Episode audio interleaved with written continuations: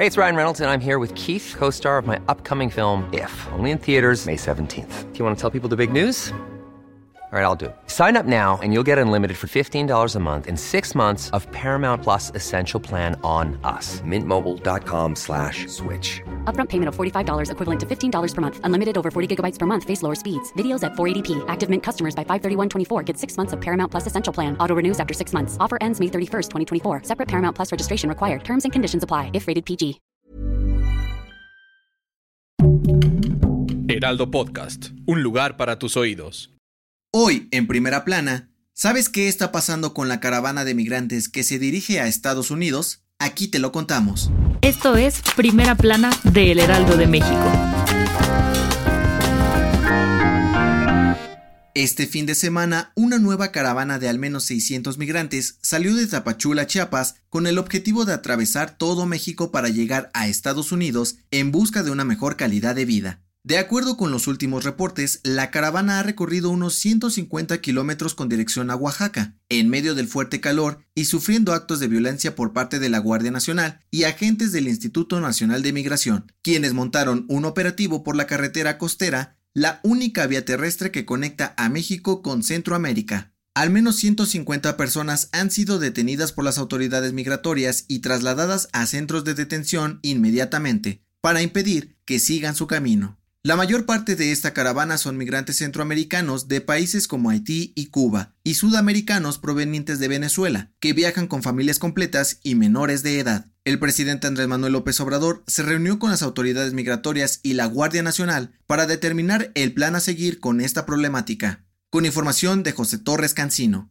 Hey, ¿te gusta Primera Plana? Pues no olvides seguir nuestro podcast en Spotify para estar al día con las noticias más importantes. El gobierno de la Ciudad de México presentó las primeras 10 unidades eléctricas en la línea 3 del Metrobús Tenayuca-Santa Cruz Atoyac, como parte del proyecto de energías limpias en el transporte de la capital. Durante la presentación de estas unidades, la jefa de gobierno Claudia Sheinbaum dijo que el objetivo de este proyecto es lograr reducir la contaminación y disminuir las emisiones de gases de efecto invernadero. También anunció que buscan comprar más vehículos para que toda la línea 3 del Metrobús opere con unidades eléctricas y así mejorar el servicio en toda la ciudad. Además de ser cero emisiones, estas unidades también evitarán la contaminación auditiva, pues no generan ruido al circular. Finalmente, Claudia Sheinbaum aseguró que la inversión que están haciendo para el proyecto de electromovilidad convertirá a la Ciudad de México en un referente en el uso de energías limpias en transporte público en toda Latinoamérica. Con información de Almaquio García.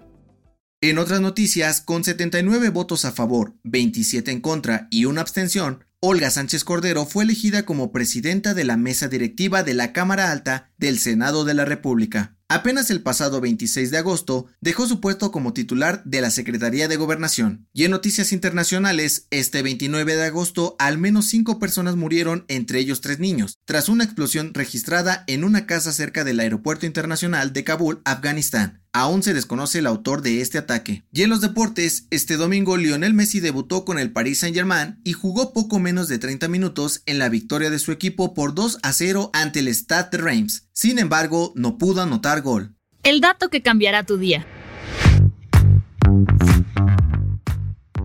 De las formas más populares para comenzar el día es con una buena taza de café americano. Pero ¿sabes cuál es su origen? De acuerdo con los historiadores, el café americano nació durante la Segunda Guerra Mundial, cuando los soldados estadounidenses se asentaron en Italia y pedían un café más suave y ligero que el típico expreso italiano, por lo que se le rebajaba con agua para dejarlo a su gusto. Esto fue Primera Plana, un podcast de El Heraldo de México. Encuentra nuestra Primera Plana en el periódico impreso, página web y ahora en podcast. Síguenos en Twitter, arroba Heraldo de México, Instagram, arroba El Heraldo de México y encuéntranos en Facebook y YouTube como El Heraldo de México. Hasta mañana.